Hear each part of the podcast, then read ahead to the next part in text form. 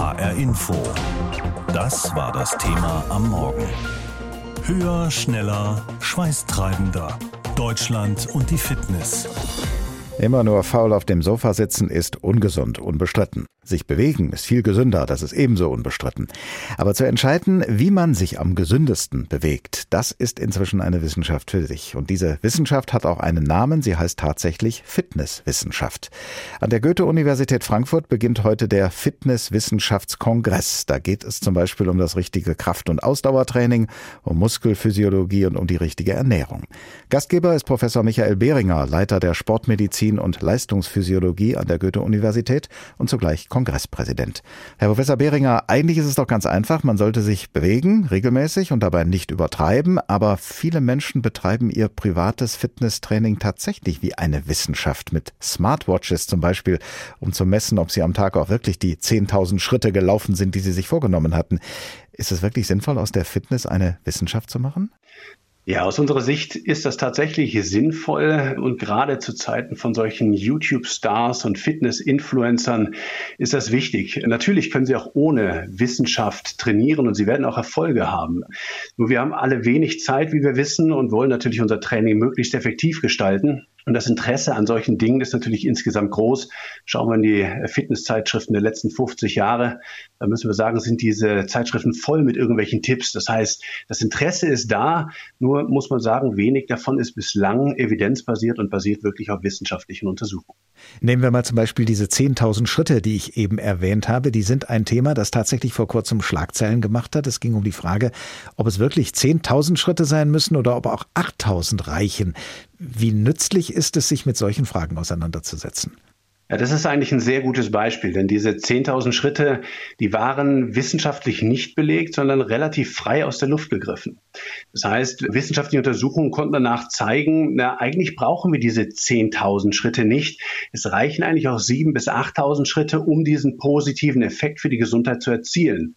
Das heißt, was die Untersuchungen zeigen konnten, war einmal nicht nur, dass das diese 10.000 Schritte vielleicht zu viel waren, sondern eben auch, dass das einige Leute demotiviert hat. Bedeutet also, wenn dieses Wissen vorher da gewesen wäre, dann wären vielleicht auch mehr Leute dabei geblieben, denn man konnte eben zeigen, dass viele demotiviert aufgehört haben. Also durchaus wichtig aus unserer Perspektive. Der Kongress zur Fitnesswissenschaft, den Sie ausrichten, der findet zum ersten Mal an der Goethe-Universität in Frankfurt statt und er soll natürlich Wissen vermitteln. Welches Wissen fehlt uns denn noch im Bereich Fitness? Man kann es vielleicht sagen, evidenzbasiertes Wissen fehlt uns. Es gibt natürlich eine ganze Reihe von Erfahrungswerten von irgendwelchen Fitness-Influencern, aber gerade diese untersuchungsbasierten Erkenntnisse, die müssen weiter vorangetrieben werden, da müssen wir weiter forschen und wir glauben, dass dieser Kongress optimal dafür geeignet ist und wir wollen eigentlich den Leuten eine verlässliche Basis bieten, um eben Fitnesswissen sich aneignen zu können. Goethe hat mal gesagt, man muss das Wahre immer wiederholen, weil auch der Irrtum um uns herum immer wieder gepredigt wird, und zwar eben nicht von Einzelnen, sondern von der Masse. Also umso wichtiger, dass wir vielleicht hier gerade evidenzbasierte Sachen zum Besten geben. Irrtum ist vielleicht ein ganz gutes Stichwort. Hat es denn in letzter Zeit wissenschaftliche Erkenntnisse gegeben, die frühere Gewissheiten über das richtige Training umgestoßen haben? Ja, absolut. Es gibt also zum Beispiel Erkenntnisse zum Widerstand. Also früher dachte man, wir brauchen hohe Widerstände, um die Muskulatur quasi zum Wachstum zu zwingen. Heute wissen wir, dass das gar nicht zwingend erforderlich ist, sondern dass auch niedrige Gewichte zum Beispiel reichen, um die Muskulatur zum Wachstum anzuregen, um kräftiger zu werden, wenn zum Beispiel die Blutzufuhr zum arbeitenden Muskel reduziert wird, das sogenannte BFR-Training. Der Kongress, den Sie ausrichten, will ja nicht nur Leute aus der Wissenschaft ansprechen, sondern letztlich alle, die im Bereich Fitness tätig sind. Haben denn aus Ihrer Sicht die zahlreichen Fitnessclubs oder auch die Sportvereine Nachholbedarf? Ja, in vielen Fällen leider ja. Also ich war selbst 20 Jahre lang als Fitnesstrainer tätig, kenne diese Fitnessbranche ein bisschen und man muss sagen, dass sich einige Dinge, die sich in der Fitnesswissenschaft tun, nicht unbedingt eins zu eins im Übertragen werden. Also als Beispiel, lange Zeit gingen wir davon aus, Kraft im Kindes- und Jugendalter wäre schädlich. Das sollte man nicht machen. Heute weiß man, was heißt heute? Das weiß man schon seit 10 bis 20 Jahren, dass das nicht so ist und dass es effektiv und sicher ist. Aber wenn Sie versuchen, Ihr Kind, Ihr 15-jähriges Kind von mir aus in einem Fitnessstudio anzumelden, werden Sie merken, wie schwer das ist. Auch heute noch. Fast 10.000 Fitnessanlagen gibt es in Deutschland und jahrelang waren sie voll ausgebucht. Im Jahre 2018 waren sogar mehr Deutsche Mitglied in einem Fitnessclub als in einem Fußballverein. Das hat damals eine Studie des Arbeitgeberverbandes Deutscher Fitness- und Gesundheitsanlagen ergeben. Dann aber, während der Corona-Pandemie, ging die Zahl der Fitnessstudios zum ersten Mal wieder zurück. Wie es aussieht für die Fitnessbranche zurzeit und vor welchen Herausforderungen sie steht, davon hat sich unsere Reporterin Anna Vogel in den letzten Tagen einen Eindruck verschafft. Es wird gedrückt, gezogen, gestemmt im Sportpark Heppenheim. Das Fitness- und Gesundheitsstudio ist gut besucht an diesem Vormittag. Trainer in grünen T-Shirts beugen sich über Kunden, geben Tipps und stellen Geräte ein. Trotzdem, es sind rund 20 Prozent weniger Kunden da als noch vor Corona, sagt Geschäftsführer Stefan Stadler. Er leitet drei Studios und zwei Indoor-Spielplätze an der Bergstraße. Was er beobachtet? Die Zurückhaltung beim Kauf, also beim Abschluss eines Vertrages, da stellen wir fest, dass die Laufzeiten kürzer werden. Und wir stellen fest, dass man sich sehr gut vorher informiert. Da ist nicht mal der Preis so entscheidend, ähm, was die Zurückhaltung auslöst, sondern die Bindungsängste. Der Grund liegt für Stefan Stadler auf der Hand. Die gestiegenen Preise für Energie und Lebensmittel verunsichern die Leute. Doch gleiches gilt auch für seinen Betrieb. Solarien, Saunen, da muss jetzt manches Gerät ausbleiben, damit die Kosten nicht explodieren. Es ist aber vor allen Dingen deshalb ernst, weil wir nicht wissen, bis wohin die Preise Steigerung noch geht und was das auf der Umsatzseite mit den Menschen macht, auch mit unserer Zielgruppe. Diese Unsicherheit, die macht die Lage vor allen Dingen auch jetzt nach Corona ernst. Man kann sich vorstellen, dass da einiges an Reserven aufgebraucht wurde. Mit diesem Problem ist Stefan Stadler in Heppenheim nicht allein, weiß Theo Stemper. Er ist Professor für Sportwissenschaften und leitet den Bundesverband Gesundheitsstudios Deutschland mit Sitz in Brühl. Die Folgen werden sein, dass wir nach einer Umfrage, die wir gerade gestartet haben in unseren Mitgliedsstudios, bei knapp 50 Prozent sogar von Insolvenz sprechen. Neben den gestiegenen Energiekosten und den sparsameren Kunden würden auch der höhere Mindestlohn ab Oktober und Mehrkosten für den den Wareneinkauf zu Buche schlagen. Dabei steht nicht nur für die Studios viel auf dem Spiel, so Sportwissenschaftler Stemper. In den vor allem kleineren Orten, wo diese kleinen, äh, mittleren Anlagen der Fitnessbetriebe auch zum großen Teil zu Hause sind, ist das ein zentraler Anlaufpunkt. Neben dem, was an Sportvereinen und weiteren Sportmöglichkeiten im Freizeitbereich so möglich ist. Und wenn das wegbricht, wird es letztlich auch Auswirkungen im Gesundheitssystem haben, weil Menschen, die sich nicht mehr ausreichend kontrolliert und angeleitet und dosiert bewegen, werden, das ist ganz klar, eine Reihe von Erkrankungen bekommen. Der Rat seines Verbands ist deshalb an die Studios auf Prävention und Rehabilitation setzen. Genau das ist auch ein wichtiges Standbein im Sportpark Heppenheim und wird von den Kundinnen und Kunden angenommen, trotz höherer Preise überall. Ich arbeite selber im Einzelhandel. Ich sehe es bei uns, wie die Preise hochgehen. Schwer. Natürlich wäre es jetzt irgendwie 5 oder 10 Euro noch mal mehr wegen der Situation. Wäre ich das auch noch bereit, weil ich es hier halt cool finde und gut finde. Also daheim, wenn ich es machen würde, würde ich die Übung wahrscheinlich falsch machen, hätte am nächsten Tag mehr Rückenschmerzen als alles andere.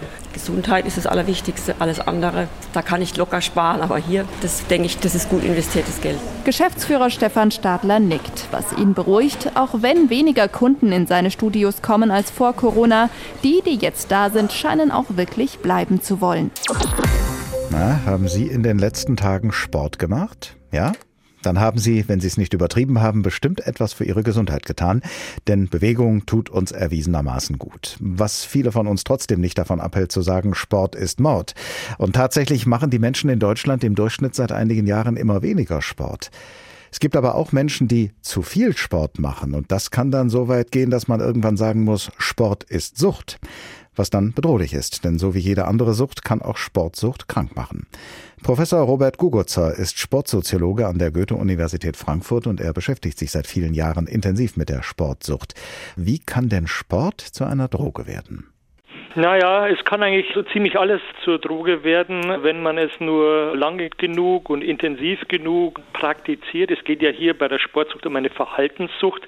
Das heißt, jedes Verhalten kann süchtig werden, wenn es das tja, normale Maß, es ist schwierig immer zu sagen, was normal ist, mhm. übersteigt. Wenn dann in unserem Fall der Sport zum Lebensmittelpunkt wird, alles um den Sport herum organisiert wird, dann kann es sein, dass der Sport den Menschen erstmal so viel gibt, dass sie da nicht mehr loslassen können, bis sich das ins Gegenteil verkehrt und sie das Gefühl haben, sie müssen Sport machen und sie sind eher diejenigen, die jetzt vom Sport gehandelt werden, als dass sie selbst sportlich handeln. Ja, und dann ist man schon eben in einer Abhängigkeit vom Sport. Gibt es Sportarten, in denen man besonders anfällig ist für Sportsucht? Ist zum Beispiel die Gefahr in einem Mannschaftssport geringer als in einem Sport, den ich allein ausübe? Ja, die empirischen Untersuchungen, die es dazu gibt, belegen genau das. Das sind also Individualsportarten, die ein höheres Sportsuchtrisiko bergen und dabei sind es dann insbesondere Ausdauersportarten, also Laufsportarten, aber auch Schwimm-, Radsportarten, Marathon, Triathlon, aber auch Kraftsportarten, Muskelsportarten, so wie Bodybuilding oder Crossfit und zum Teil auch so Abenteuersportarten, Extremsportarten, wo es dann um den Rausch, den Kick, den Thrill geht. An welchen Verhaltensweisen, in welchen Befindlichkeiten äußert sich denn Sportsucht? Woran kann ich erkennen, dass ich oder jemand anders sportsüchtig ist? Naja, zunächst ist es schon der Aufwand, der da betrieben wird, der ein erstes Indiz dafür ist, dass man ja wohl vielleicht abhängig ist vom Sport. Also wer mal 20, 25 Stunden Sport pro Woche macht als Hobbysportler. Wir reden hier nämlich primär von einem Phänomen, das im Freizeit, im Breitensport zu Hause ist, nicht im Leistungssport. Da sind solche Zeiten natürlich völlig normal. Aber es gibt auch Sportsüchtige, zum Beispiel im Kraftsport, die machen sozusagen nur 10, 12, 15 Stunden pro Woche Sport, beschäftigen beschäftigen sich aber dann trotzdem unglaublich viel oder nahezu ausschließlich mit ihrem Sport, indem sie zum Beispiel auch auf Ernährung extrem viel achten. Und dann gibt es, wenn man so will, so klassische Suchtkriterien, die man auch aus der Alkoholsucht oder Drogensucht kennt.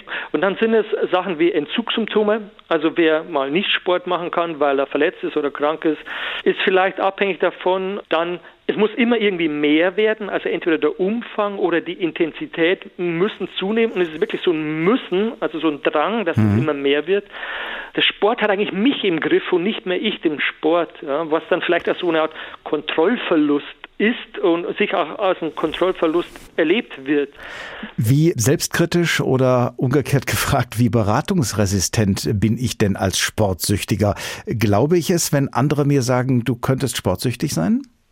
Ja, das gibt es schon. Ich erlebe es beispielsweise immer wieder, wenn ich Vorträge dazu halte, dass dann im Anschluss Leute zu mir kommen und sagen, wow, ich glaube, ich bin einer von denen Sie gerade gesprochen haben. es ist aber oft auch schwierig zu erkennen, denn Sport machen ist ja erstmal was, was in unserer Gesellschaft positiv bewertet wird. Und wer viel Sport macht, macht eigentlich auch noch alles richtig. Und wo dann die Grenze ist, ab derer dann man selbst oder auch andere sagen, jetzt ist es einfach zu viel, ist nicht immer leicht festzulegen, sodass es schon welche gibt, die sehr, sehr viel Sport machen und wo man als Außenstehender sagen würde, ja, ich glaube, du bist abhängig davon. Die Betroffenen selbst aber das eher von sich weisen würden. Bis hin, es gibt auch welche, die, die sind richtig stolz darauf. Das ist so ein Phänomen, das wir überwiegend bei Männern feststellen, dass mit dieser Sucht auch kokettiert wird, angegeben wird. Ja, eben weil Sport so positiv besetzt ist, passiert es immer wieder, dass Leute sagen, ja logisch bin ich sportsüchtig, ist doch klar. Habe ich denn eine Chance, ohne ärztliche Hilfe von dieser Sportsucht runterzukommen? Ja, da spricht also der Sportsoziologe äh, in mir und nicht der Psychologe. Ich würde nämlich erstmal sagen, man muss vorsichtig sein, das zu pathologisieren. Also pauschal zu sagen, wer sportsüchtig ist, ist auch krank und muss deshalb behandelt werden, da bin ich wirklich zurückhaltend. Die Sportsuchtforschung unterscheidet zwischen leichter, mittlerer und schwerer Sportsuchtsymptomatik. Und klar, wer schwer Sportsuchtsymptomatiken aufweist, sollte behandelt werden. Aber so in, in, leichterer Form ist es so, dass die Leute eigentlich ihr Leben gut im Griff haben und dass es eigentlich schwierig ist, jetzt von außen heranzutreten und zu sagen, du musst dich behandeln lassen. Nur wer wirklich sein Leben sozusagen nicht mehr auf die Reihe kriegt, weil sich alles auf den Sport konzentriert, weil soziale Konflikte entstehen, der oder die sollte dann tatsächlich eine therapeutische Hilfe in Anspruch nehmen. Und da gibt es tatsächlich auch Therapien, so wie es für andere Süchte auch Therapien gibt? Ja, nicht so richtig, denn wenn man so will, das Problem bei der Sportsucht ist, dass es keine Suchtform im klinischen, im medizinisch-psychiatrischen Sinne.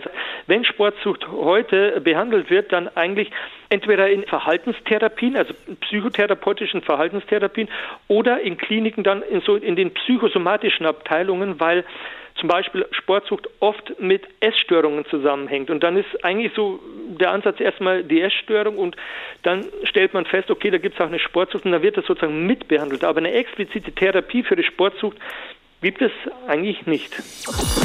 Viele Hessen gehen regelmäßig zum Sport, um sich fit und gesund zu halten. Dabei setzen viele auf klassische Fitnessstudios, die neben Gerätetraining auch vereinzelte Kurse anbieten. Andere sagen, ach naja, das ist jetzt nichts für mich. Das Training in einem Verein ist doch viel besser, denn da gibt's auch viel mehr. Fußball beispielsweise, Handball und Turnen. Unsere Reporterin Stefanie Hoffmann hat einen Verein im Odenwald besucht und herausgefunden, wieso die Sportlerinnen und Sportler da lieber trainieren als in einem Fitnessstudio. Auf dem Gelände des TV Fürth im Odenwald ist abends viel los. In der Halle trifft sich die Reha-Sportgruppe, in der anderen springen junge Frauen Seil, im Außenbereich schwitzen Sportlerinnen und Sportler beim Jumping-Fitnesskurs auf dem Trampolin. Direkt nebenan essen die Damen der Seniorensportgruppe zu Abend. Hier ist jedes Alter vertreten, aber alle trainieren und lachen gemeinsam. Trainerin Tanja Bauer leitet den Jumping-Fitnesskurs und wie immer hat sie sich ein abwechslungsreiches Programm Programm zusammengestellt. Die Kurse ja, bereite ich natürlich vor mit der richtigen Musikauswahl erstmal. Und ähm, dann ist es immer so, ja, wer kommt? Und dann ist es recht spontan, welche Choreos man springt, welche Schrittwechsel man springt. Man passt es dann einfach den Kursteilnehmern an. Aber das passiert relativ spontan. Ich kenne das einfach nur als große Familie und das macht einfach unheimlich viel Spaß. Eine, die schon seit Jahren mit dabei ist, ist Jana Herre. Sie wohnt mittlerweile zwar rund eine halbe Stunde mit dem Auto entfernt, kommt aber immer wieder zum Training zu ihrem Heimatverein. Weil ich äh, einfach gern mit den Leuten, die ich kenne, zusammen trainiere. Wir haben immer Spaß zusammen und unterhält sich auch über Dinge. Und es ist in der Gruppe doch fällt einem vieles leichter. Sport habe ich schon immer gerne gemacht. Das ist einfach ein großer Bestandteil meines Lebens und äh, den ich einfach auch schlichtweg in meinen Alltag integrieren möchte. Aber es ist einfach der Kurs und die Leute, die es ausmachen. Genau das macht auch das Vereinsleben aus, im Gegensatz zum Training in einem Fitnessstudio, erklärt Philipp Jodes. Er ist studierter Sportwissenschaftler und leitet leitet hauptberuflich die Abteilung Fitness und Gesundheit des TV Fürth und er liebt seine Arbeit, auch wenn er anderswo sicher mehr verdienen könnte, wie er sagt. Hier ist das Ganze eben sehr, sehr familiär. Das heißt, man kann selbst mitbestimmen, man kann seine Ideen einbringen. Die haben mich damals direkt nach dem Studium genommen und haben gesagt, mach mal. Und ich bin sozusagen Learning by Doing hier reingewachsen und ähm, habe mir dadurch viel angeeignet, was ich vielleicht woanders, wo das alles stringent vorgegeben wäre, nicht hätte machen können. Von Zumba über Faszientraining und THX bis hin zu Spinning gibt es eigentlich alles, was man sich vorstellen kann beim TV Fürth. Und es werden immer wieder neue Trends ausprobiert. Also es ist nicht so, dass die in irgendeiner Form dann sagen, naja, dann machen wir mal irgendeinen Kurs, mit das mit den Trampolinen sieht gerade witzig aus und dann stellen wir irgendjemanden dahin, sondern dann schicken wir eine Trainerin, einen Trainer, je nachdem wer Lust hat, äh, zu so einer Ausbildung und entsprechend sind die dann auf solche Kurse eigentlich exzellent vorbereitet. Es funktioniert miteinander und wie gesagt, man hat einen riesen Handlungsspielraum. Man kriegt hier viel ermöglicht, was man, glaube ich, bei einem wirtschaftlich vorgegebenen Unternehmen so vielleicht nicht hätte. Und dass es nicht nur ums Geld geht, zeigt sich auch an anderen Stellen. Es gibt Kooperationen mit der lokalen Behindertenhilfe und auch die Flüchtlinge aus der Ukraine konnten erstmal kostenlos im Verein mittrainieren. Philipp Jodes sagt, wir sind zwar ein Sportverein, aber vor allem steht die Gemeinschaft und hier ist jeder gleich. HR Info das Thema. Wer es hört, hat mehr zu sagen.